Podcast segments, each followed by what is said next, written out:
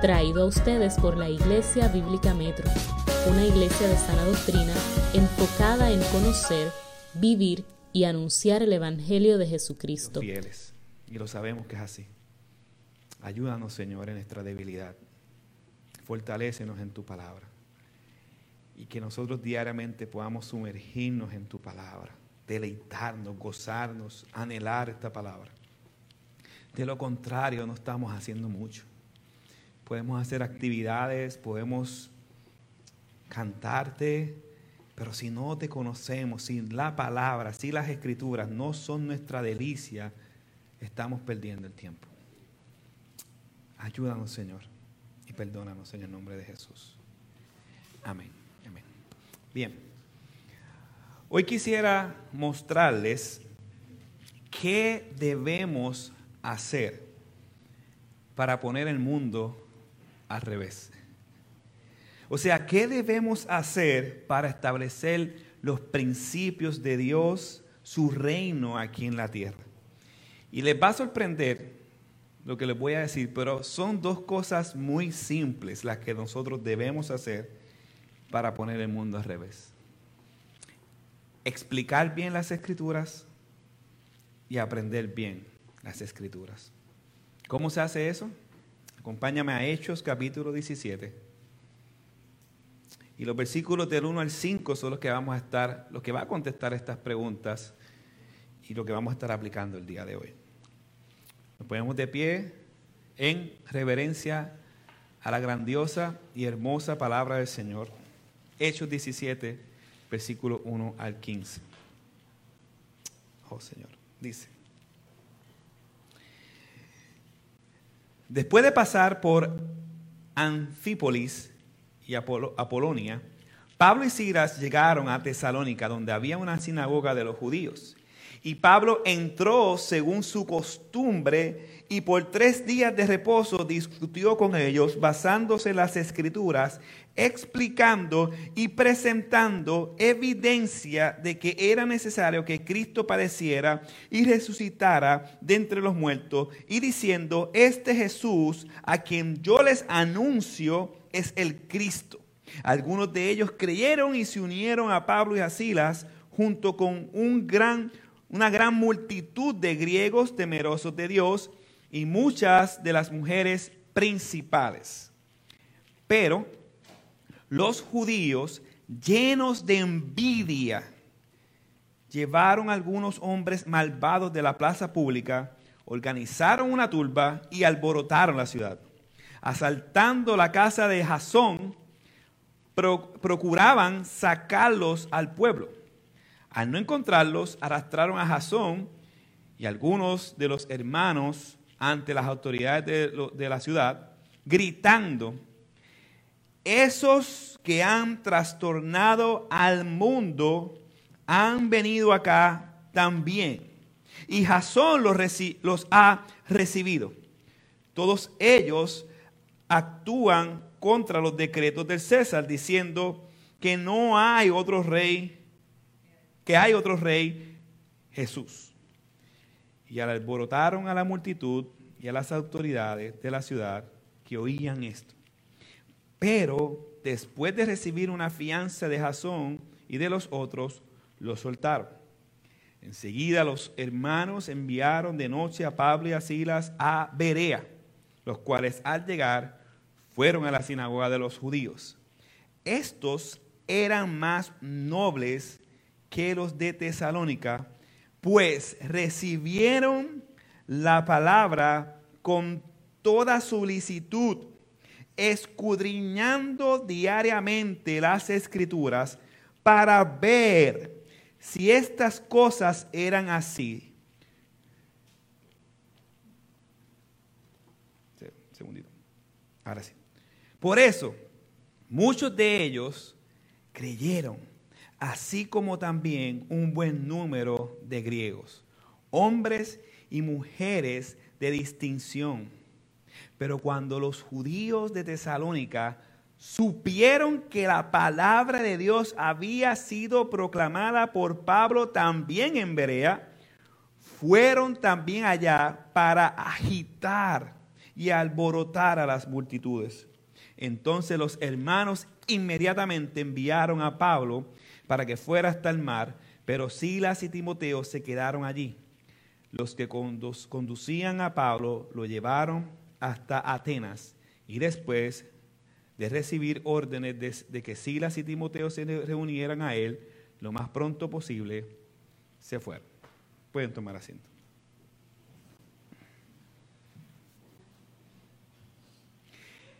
El explicar bien y aprender bien las escrituras es el fundamento por el cual nosotros y el mundo conoce la verdad. Es la manera inicial por la cual somos conformados a la imagen de Cristo y el mundo conoce los principios de Cristo. Usted no puede ser conformado a la imagen de Dios si usted no conoce bien a Dios. Usted puede ser conformado a la imagen de una religiosidad. Usted puede vestir como cristiano, entre comillas, no sé cómo es eso, pero entre comillas. Usted puede hablar como cristiano, entre comillas. Usted puede aparentar ser cristiano, pero verifique si usted está siendo conformado a la imagen de Cristo, a la imagen del Evangelio, a la imagen de la palabra, o está siendo conformado a la religión popular de su cultura. Por eso es importante explicar bien, pero también aprender bien las escrituras como el fundamento para conocer la verdad. Y la única razón por la cual el mundo que estamos viviendo no se conforma a la imagen de Dios y los, y, los cristianos se conforman más a la imagen de este mundo, anti Dios, porque no queremos conocer las escrituras. Y por consiguiente, no nos interesa explicar las escrituras. Conocemos las escrituras con unos espejuelos culturales. Conocemos las escrituras no con humildad, sino con un corazón tradicional. Queremos conocer las escrituras no para que marquen mi vida, sino para nosotros marcarla e imponer ideas que nosotros queremos a la palabra. Somos subjetivos en vez de ser objetivos. Cuando nosotros leemos las escrituras, si es que muchos la leen, la leemos con los espejuelos de la denominación a la que yo represento. Cuando muchos leemos las escrituras, la leemos con los lentes de la cultura. Por eso chocamos. Porque queremos que diga lo que la cultura dice. Nosotros ah, leemos las escrituras con los lentes de tus propios deseos. ¿Cuántos de nosotros hemos experimentado que nos dicen una palabra, no sé, este, uh, Filipenses 4:13, todo lo puedo en Cristo que me fortalece. Y mi corazón tan engañoso lo que hace es, pensar, ah, bueno, pues, pues eh, ahora yo voy a ser eh, un mejor empleado porque Filipenses 4:10 dice que todo lo puedo en Cristo que me fortalece.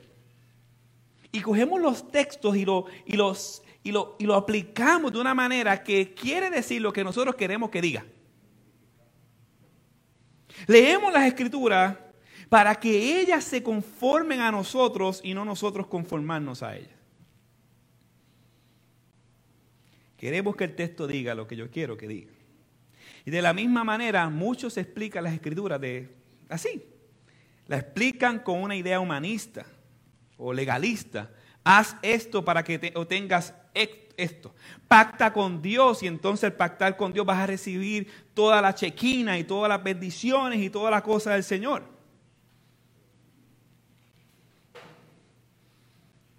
Cuando explicamos las escrituras, las explicamos con una distorsión porque no conocemos a Dios y no conocemos bien las escrituras. Hermanos, si la palabra no nos marca, el mundo y las cestas de este mundo nos van a marcar a nosotros. Si su palabra no es nuestra delicia, el mundo y las cosas y los deseos de este mundo serán nuestra delicia. Ahora bien, ¿Cómo podemos cambiar esto? ¿Por qué debemos aprender bien, explicar bien las escrituras? por tres razones principales. De los versículos 1 al 4, vamos a ver que explicando bien y aprendiendo bien las escrituras es la única manera fiel de presentar el Evangelio. Explicando bien y aprendiendo bien las escrituras es la única manera de colocar el mundo al revés. Versículos 5 a 9. Y explicando bien y aplicando y aprendiendo bien las escrituras, reflejamos nuestro compromiso con Dios y su verdad. Versículos 10 al 15, eso lo vamos a ver en los de Berea. Leamos los primeros cuatro versos para entrar en el contexto y observar cómo explicando bien y aprendiendo bien las escrituras es la única manera fiel de presentar el Evangelio. Dice el versículo 1. Después de pasar por Anfípolis y Apolonia, Pablo y Silas llegaron a Tesalónica, donde había una sinagoga de los judíos. En el capítulo anterior vimos cómo se formó un equipo de plantación de iglesias, si podemos decirle así, Pablo estaba con Silas, se añadió Timoteo, se añadió Lidia y se añadió Lucas. Ahora Lidia y Lucas, juntos con otros discípulos, se quedan en Troas y Pablo y Silas y Timoteo llegan a Tesalónica, una metrópolis de aproximadamente 200 mil personas. Y dice el texto que Pablo entró a la sinagoga según su costumbre por tres días de reposo, discutió con ellos y presten atención a lo que Lucas, el autor que escribió Hechos, quiere enfatizar. Basándose en las escrituras, explicando y presentando evidencia de que era necesario que el Cristo padeciera y resucitara de entre los muertos y diciendo, este Jesús a quien yo les anuncio es el Cristo. Así que por tres semanas corridas, Pablo estuvo presentando evidencia del Evangelio, mostrando que el Mesías había llegado, mostrando que ya la muerte fue vencida y que ahora tenemos la esperanza de la vida eterna en Cristo Jesús. Ahora bien, ¿por qué esto es importante? Porque el apóstol Pablo nos muestra cuál debe ser nuestra actitud y cómo debemos explicar las escrituras. Por eso el énfasis, si se da cuenta, lo que dice de que era necesario de que Cristo padeciera, desde el capítulo 1 del libro de Hechos lo estamos viendo.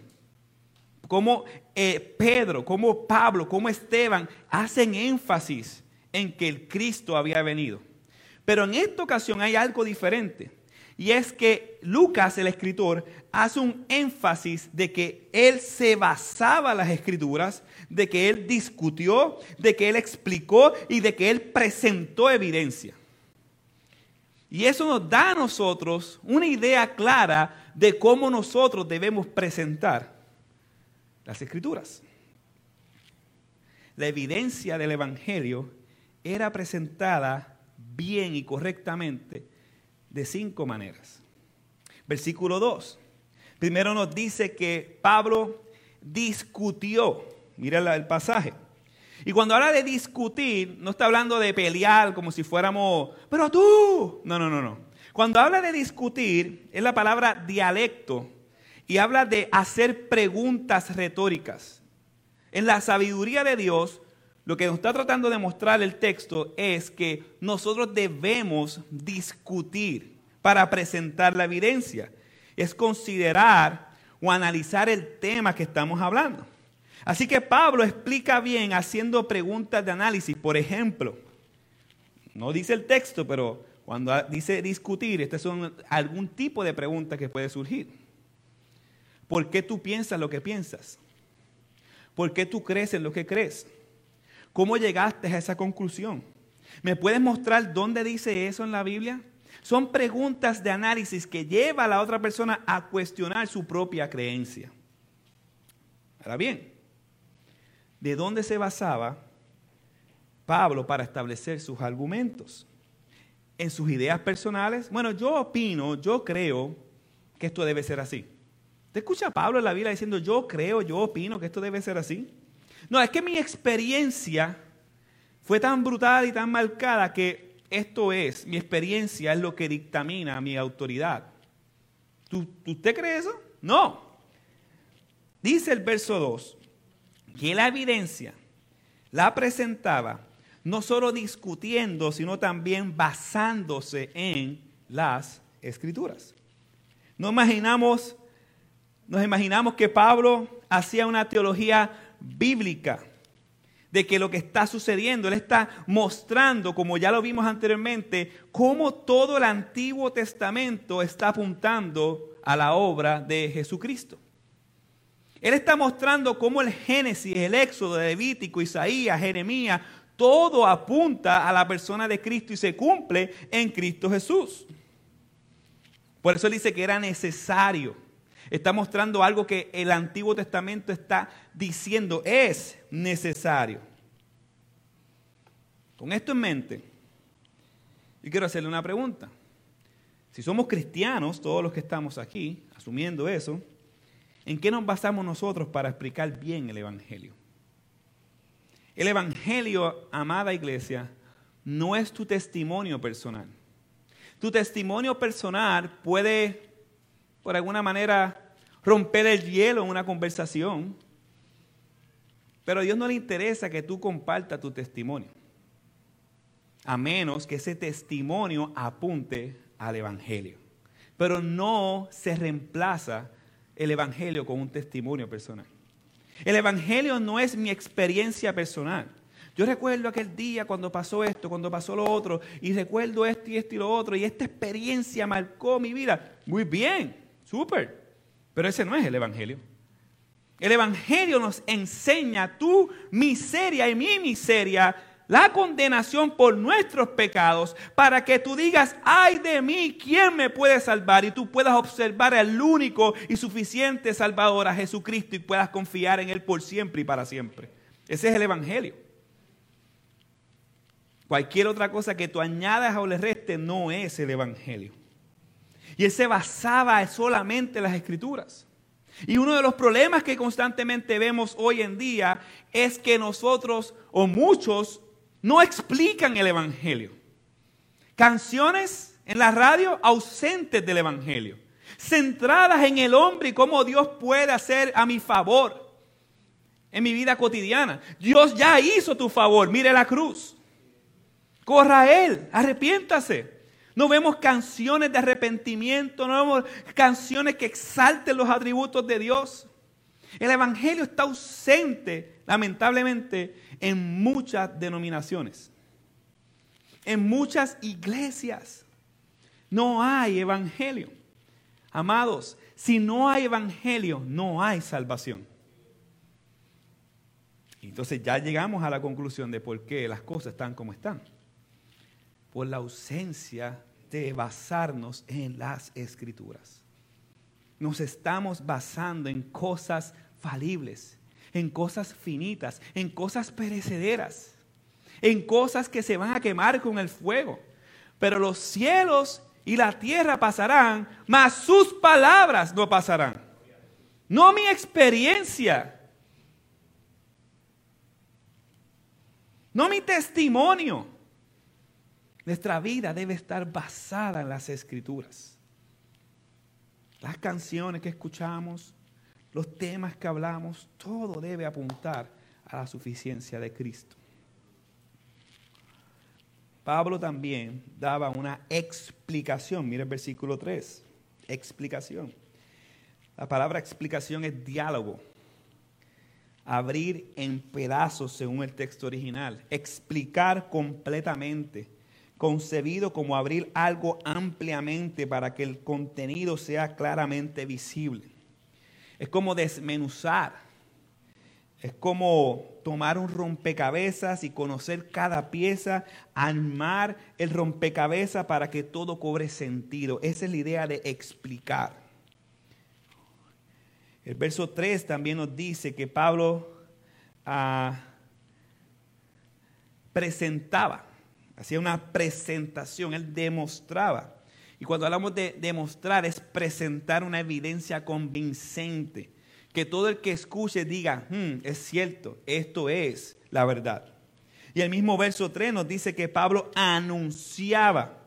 Anunciar, habla de anunciar, decir ampliamente, dar a conocer abiertamente, con una amplia distribución, sin restringir nada.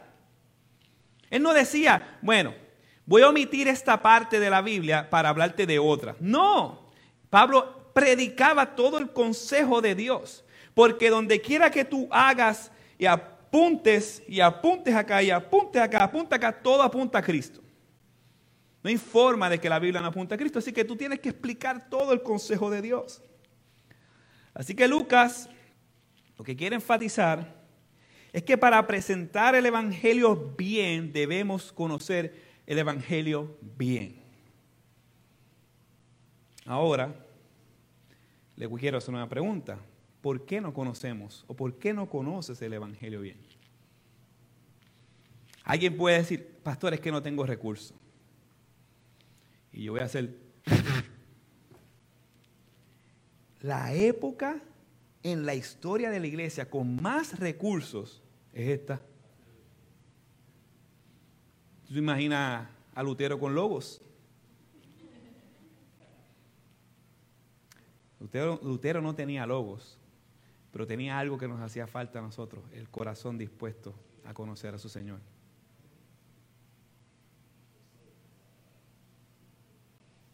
Es que la Biblia es complicada. Más complicado es un PlayStation y pasamos horas ahí. No, no pongamos excusas.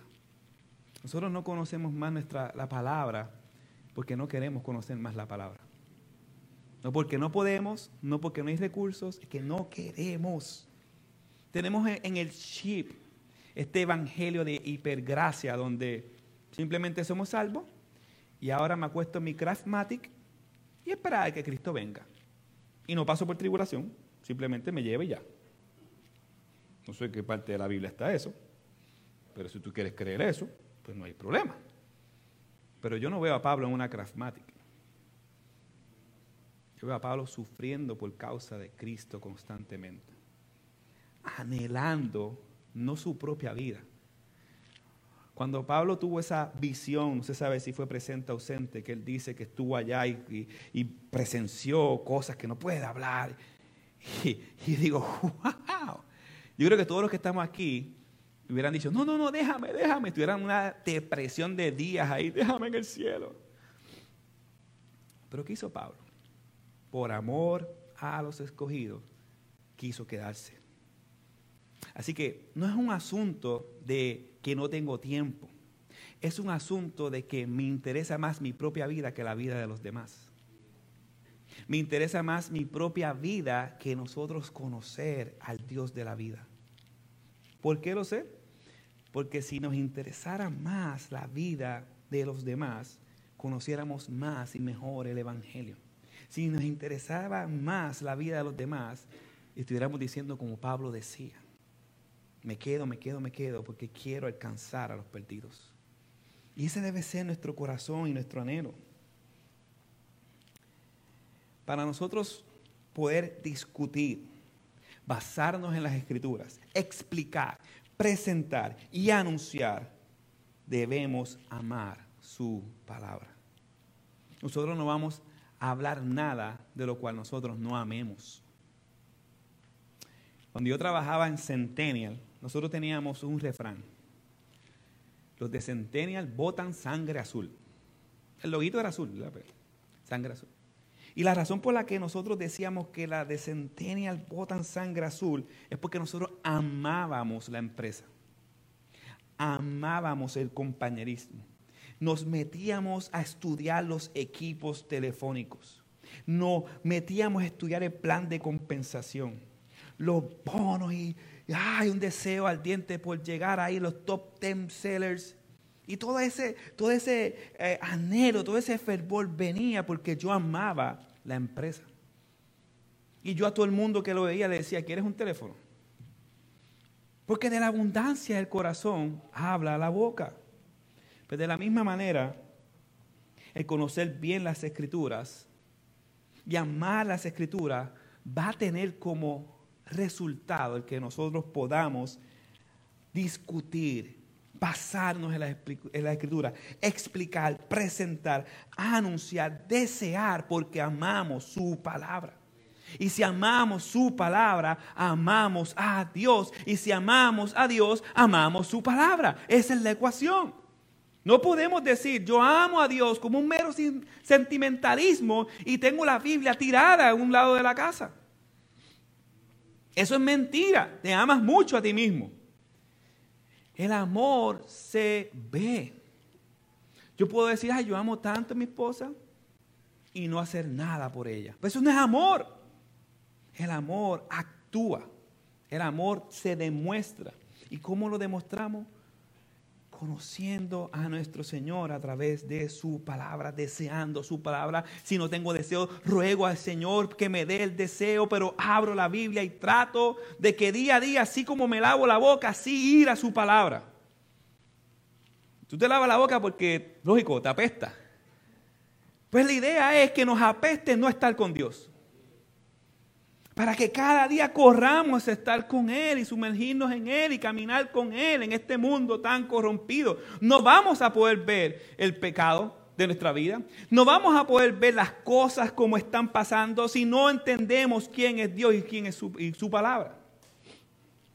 Debemos decir como Jeremías dijo en el capítulo 15, versículo 16, y grabes esto en su corazón. Y creo que haga de esto su oración al encontrarme con tus palabras, yo las devoraba. Ellas eran mi gozo y la alegría de mi corazón, porque yo llevo tu nombre, Señor Dios Todopoderoso. Que ese sea nuestro anhelo, que la ley de Jehová nos deleitemos. Porque cuando eso ocurre de la abundancia del corazón, sí va a hablar tu boca. ¿Cómo, tú sabes que tanto o que tan poco? Examina lo que hablas. Examina lo que hablas. Ahora bien, quiero darle una aplicación de cómo podemos empezar a ir a la palabra. Primero debemos observar qué está ocupando nuestro mayor tiempo.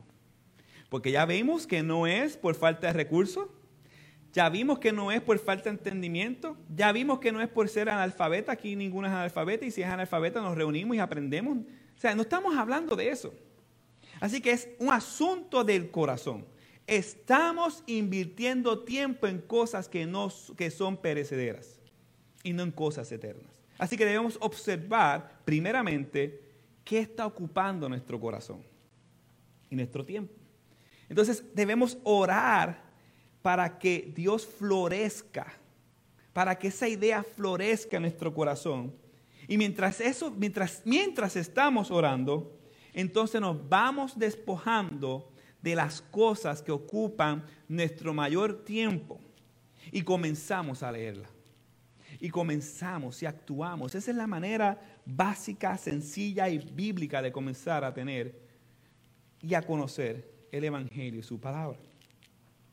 Ahora bien, ¿cuál fue el resultado de explicar bien y aprender bien el Evangelio? Versículo 4. Algunos de ellos creyeron y se unieron a Pablo y a Silas junto con una gran multitud de griegos temerosos de Dios y muchas de las mujeres principales. Aquí vemos cómo el resultado de esto tuvo una consecuencia positiva, que fue que personas se convirtieron de diferentes niveles sociales. Pero vemos un segundo resultado. Explicar bien y aprender bien las escrituras, versículos 5 al 9, para colocar el mundo al revés. ¿Y cómo se ve esa colocación del mundo al revés? Inicialmente, persecución y resistencia a la palabra. Mire lo que dice el versículo 5. Pero los judíos llenos de envidia llevaron a algunos hombres malvados de la plaza, organizaron una turba y alborotaron la ciudad, asaltando la casa de Jasón, procuraban sacarlo al pueblo. el éxito del Evangelio causó envidia en los judíos, al punto que los judíos contrataron unos maleantes rebuleros para hacer una revolución. Porque lo que estaban ellos a punto de hacer era acusar a los discípulos de un alto crimen en Roma. Así que ellos fueron deseosos de, de que se metieran presos a casa del que lo estaba esperando que era Jasón. Y cuando vemos un pasaje como este, rápido nos sentamos en la, el banco de los acusadores y decimos, wow, mira estos judíos, qué malvados, qué malditos son. Oh. Pero si somos sinceros, el texto refleja también nuestra envidia y de lo que nosotros somos capaces también de hacer. Cuando nos presentan cosas o convicciones que no son de, nuestro agrado necesariamente. La palabra envidia es de un griego que se, que se dice celó, y significa estar celoso. Estar o llegar a ser con un deseo de tener exclusividad en una relación. Y esto me lleva a que tú te evalúes y nos evaluemos. ¿Cómo sabes que estás envidiando o que no estás envidiando? Por ejemplo, cuando anhelas para ti lo que otro tienes y deseas tenerlo como de lugar. Eso es una señal de envidia. Cuando te molesta que otros le vaya bien, es una señal de envidia. Cuando la iglesia X está creciendo más que la iglesia de nosotros, eso es una señal de envidia. Cuando el predicador X tiene más exposición que el otro, eso es una señal de envidia. Cuando mi trabajo, el jefe reconoce el esfuerzo de otro, pero no el tuyo, y tú te enchismas, eso es una señal de envidia. ¿Qué estás envidiando? Si tú debes envidiar algo, yo hay algo que debemos envidiar. Sí, seguro una relación fructífera con nuestro Señor Jesucristo. Envidia, si tú ves eso en un hermano, pégate ese hermano. Yo envidio tu relación con el Señor. Quiero, enséñame, muéstrame, quiero conocer más a mi Señor. Eso sí, todo lo demás es pecaminoso. todo lo demás es pecaminoso. Y la única forma de huir de la envidia es todo lo opuesto, es siendo altruistas es alegrándonos con el bien de otros, es esforzándonos para que otros le vaya mejor que a nosotros mismos. Esa es la manera de matar tu envidia. Ahora bien, estos envidiosos, dígale envidiosos, eh, eh, escriba envidiosos, estos envidiosos, ¿sabe por qué tiene que hacer eso? Pues cuando usted vaya a leer la Biblia nuevamente y usted vea envidioso, usted acuérdese de que usted también puede caer ahí. Así que marque eso. Estos envidiosos no encontraron a Pablo y arrastraron a Jasón, a algunos de los hermanos, ante las autoridades de la ciudad. Y mientras iban estas personas, gritaron algo que es emblemático, algo que tiene algo de verdad y ciertas mentiras. Les voy a explicar después por qué. Ellos gritaron lo siguiente.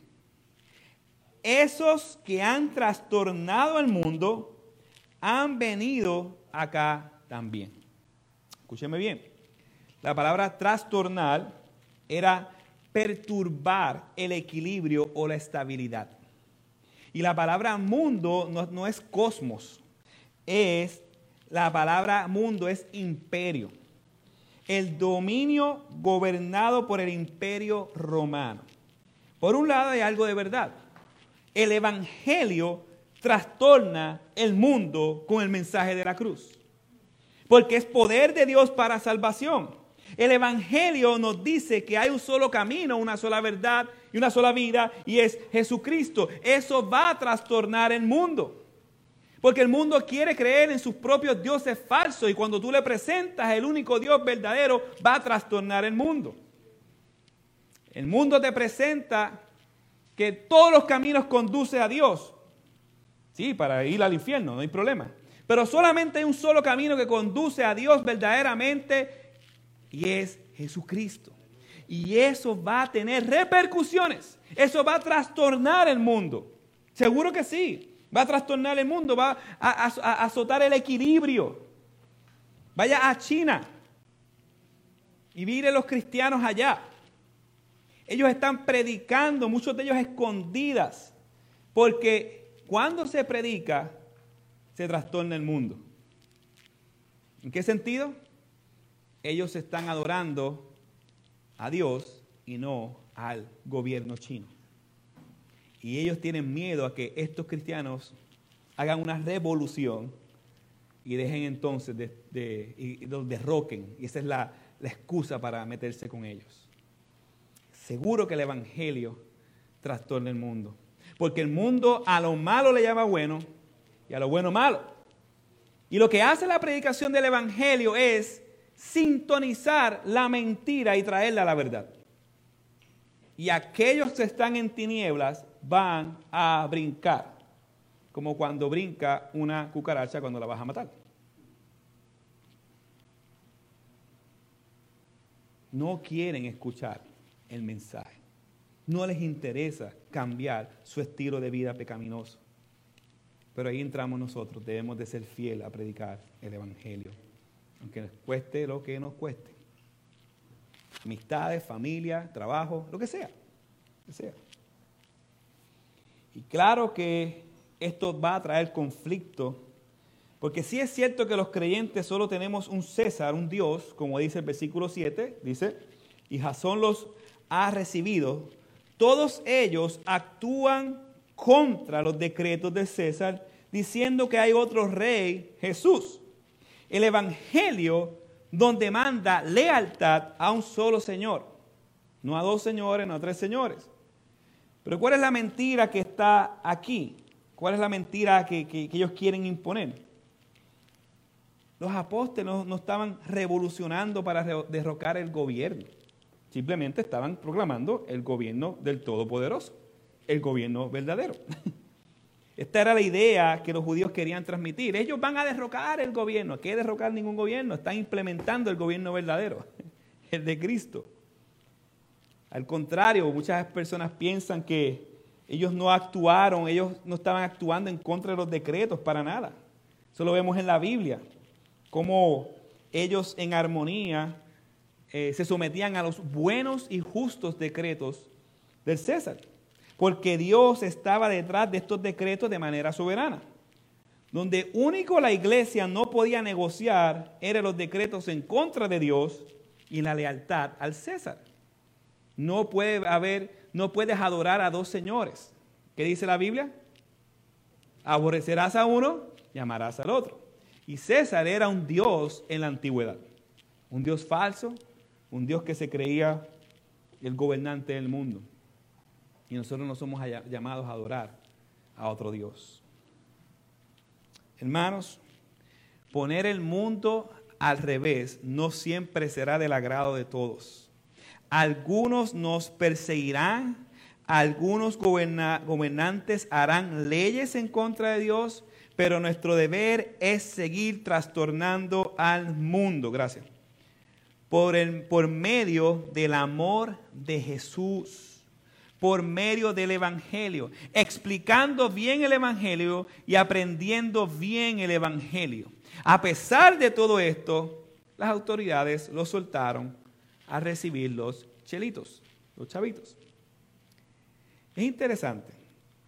El conocer bien y explicar bien las escrituras no siempre tendrá conversiones.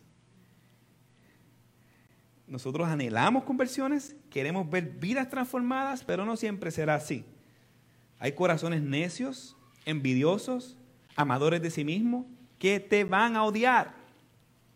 Según este pasaje, tendremos oposición. Muy contrario a lo que te presenta el Evangelio de la Prosperidad. El Evangelio de la Prosperidad dice que tu mejor vida es ahora. Pero la Biblia dice que si vivimos, para el Señor vivimos. Y si morimos, para el Señor morimos. Así pues, si sea que vivamos o que muramos, del Señor somos. No estás segura que vas a tener vida eterna aquí en la tierra ahora. Este es el año de tu victoria. Pero la Biblia nos dice que los días son malos, Efesios. Gloria a Dios porque tenemos algunos momentos buenos con nuestros seres queridos. Ven, ven, ven a Cristo para que tengas paz. Pero la Biblia dice, el mundo tendréis aflicciones. Entonces, ¿ven la diferencia de estos falsos evangelios? Y si vas a un lugar que te ofrezca todas estas cosas, mi consejo es el mismo. Huye. Corre urgentemente. Ahora bien, no solo explicando bien, aprendiendo bien las escrituras, vemos que es la única manera fiel de presentar el Evangelio. No solo vemos que es la única manera de colocar el mundo al revés. Los versos 10 al 15 también nos muestra que explicando bien y aprendiendo bien las escrituras, reflejamos verdaderamente nuestro compromiso con Dios y su verdad. En los de Berea vamos a ver imparcialidad y esmero. ¿Cómo se ve eso, ese compromiso con Dios? Escudriñando la palabra y verificando si es cierto lo que se dice. Vaya conmigo al versículo 10. Mire lo que dice. Enseguida, los hermanos enviaron de noche a Pablo y a Sila a Berea, los cuales al llegar fueron a la sinagoga de los judíos. Estos eran más nobles que los de los tesalónicas. Pues, ¿por qué eran nobles? Pues recibieron la palabra con toda solicitud, escudriñando diariamente las escrituras para ver si estas cosas eran así. Ellos eran más nobles porque, porque decían amén a todo lo que decía Pablo.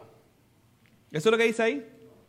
Ellos eran más nobles porque decían aleluya a todo lo que decía Pablo.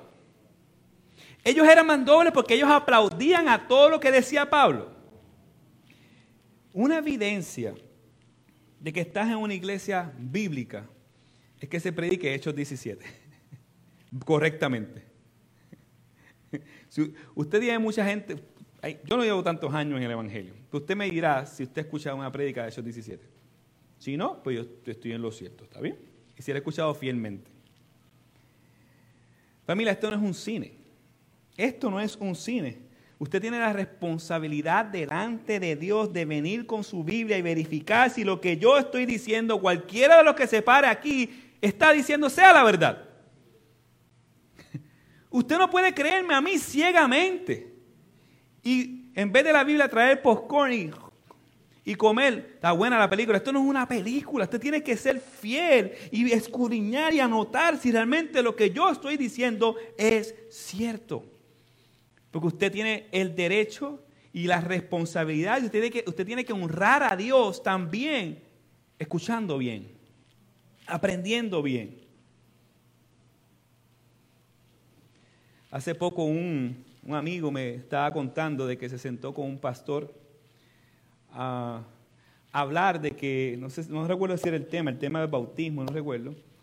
Y esta persona va, se sienta con el pastor y dice, mire pastor, este, eh, yo veo esto en la Biblia y lo que usted predicó pues no es bíblico. Este amigo me dice, que el pastor casi le mete las manos. Se agitó y se quedó así. Y desde ahí en adelante no volvió a esa iglesia. Familia, esa es la bendición más grande para un pastor. Que tenga miembros que se atrevan a decirle, pastor, está bueno, pero no es bíblico. Eh, está chévere, pero ¿en qué parte de la Biblia está eso? Con respeto, como nosotras, con amor. Eso es parte de amar. No, no hay anhelo más grande para un pastor de ver a sus miembros fielmente escudriñando las escrituras, examinando para ver si lo que dice el pastor es cierto. Ese es el anhelo más grande que puede tener un pastor. Y es el anhelo más grande que debe tener todo miembro de Iglesia Bíblica Metro. Es el anhelo más grande que debe tener todo miembro de la Iglesia del Señor Jesucristo. Escudriñar, analizar. Cuando el texto dice que ellos abrieron las escrituras, es la misma palabra que utilizó eh, Lucas en el Evangelio de Lucas para cuando en camino a Maús Dios le abrió el entendimiento a los que iban caminando. Es la misma palabra que usa Lucas cuando en Hechos 16 le abrió el entendimiento a Lidia. Así que cuando nosotros abrimos las escrituras, las exponemos y las recibimos, es el medio por el cual Dios abre la mente y el corazón en nuestra vida. Mientras más cerramos las escrituras, menos luz, menos entendimiento vamos a tener. Mientras más abrimos las escrituras, más nuestro corazón se va cambiando la imagen y semejanza de nuestro Señor Jesucristo. Y esto no se hacía un solo día a la semana. Dice el texto que se hacía a diario.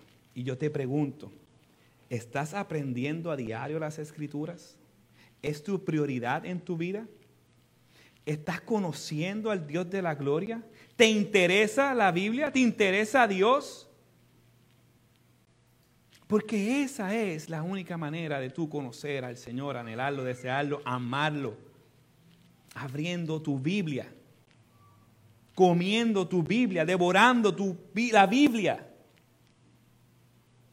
A la luz de la carta de Tesalónica, vemos que esto le trajo gozo al apóstol Pablo. Y esto es un desafío para nosotros, amada iglesia. Así como Pablo marca la pauta de cómo enseñar la palabra, el principio lo vimos, los debereas marcan la pauta de cómo nosotros debemos aprender la palabra. Y lo dice de tres maneras. Dice el texto, recibiendo la palabra con toda solicitud. Toda solicitud es, yo, recuerdo que cuando yo apliqué para trabajar en el, en el empleo de la sangre azul, Centenia, yo todos los días yo llamaba al muchacho que me refirió. Mira, me cogieron, me cogieron, me cogieron, porque se ganaba brutal. Eso era Disney en aquel tiempo. Me cogieron, me cogieron, me cogieron, me cogieron.